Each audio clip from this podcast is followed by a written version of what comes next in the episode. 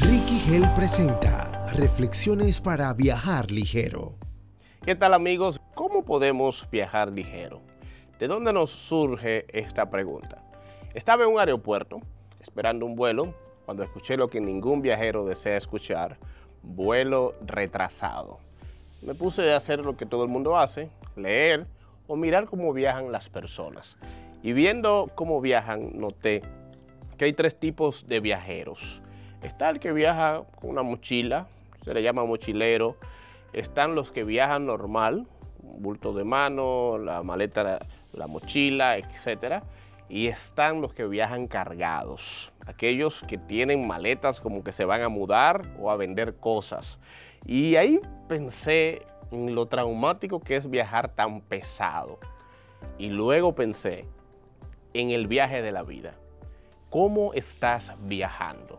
Si podemos comparar la vida desde el nacimiento hasta la muerte, pudiéramos decir que es un viaje.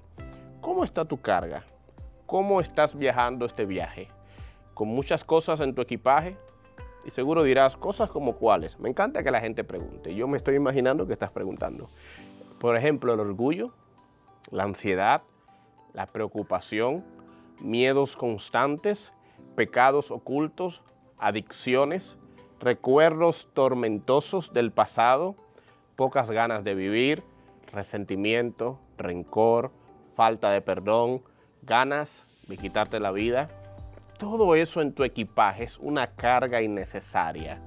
Además, en tu destino final no necesitarás nada de esto. ¿Qué debes hacer? Debes soltar. ¡Wow! no es gran cosa. Eso yo sé que tú lo sabías. ¿Cómo soltar? Con eso sí quiero ayudarte. Te voy a dar por lo menos tres sugerencias para empezar. Cómo soltar esas cargas que te cargan. Primera sugerencia. Haz un inventario de tus cargas. En contabilidad se habla mucho de inventario. ¿Qué tenemos? ¿Con qué contamos? ¿Qué nos falta? Yo no soy contable, pero tengo un equipo de contabilidad que me tiene bien presionado preguntando. En la vida hay que hacer un inventario. ¿Qué cargas te cargan? ¿Qué tienes contigo que no deberías tener? En psicología le llaman introspección, cuando uno se mira hacia adentro y dice, este orgullo me está haciendo mucho daño, este resentimiento me alejó de seres queridos, esta ansiedad me tiene calvo, en el caso de los hombres, las mujeres también me tiene enfermo. Y cuando haces un inventario ya por lo menos identificas el problema. Eso es un gran paso, identificar qué te está cargando. El segundo paso es busca un compañero de viaje. La Biblia dice, Eclesiastés 4, mejores son dos que uno, porque tienen mejor paga de su trabajo. Porque si el uno cayere, el otro le levantará.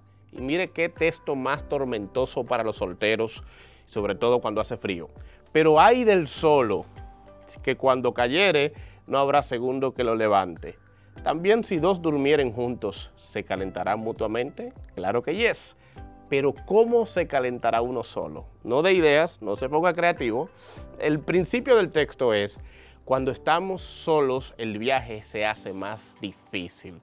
Cuando estamos solos no podemos ayudarnos, no tenemos ayuda. Si estás solo, ¿quién te ayuda? ¿Quién te supervisa? ¿Quién te escucha? ¿Quién te abraza? ¿Quién llora contigo? Necesitamos alguien a nuestro lado. Tercer principio para viajar mejor y más ligero toma la decisión de empezar a soltar. Hebreos capítulo 12, verso 1 dice, por tanto, nosotros también, teniendo en derredor nuestro tan gran nube de testigos, despojémonos de todo peso y del pecado que nos asedia y corramos con paciencia la carrera que tenemos por delante. Tres principios se desprenden de este verso. Primero, tenemos un gran nube de testigos capítulo 11 te lo menciona a todos, Abraham, Isaac, Moisés, todas esas personas viajaron primero y llegaron a la meta.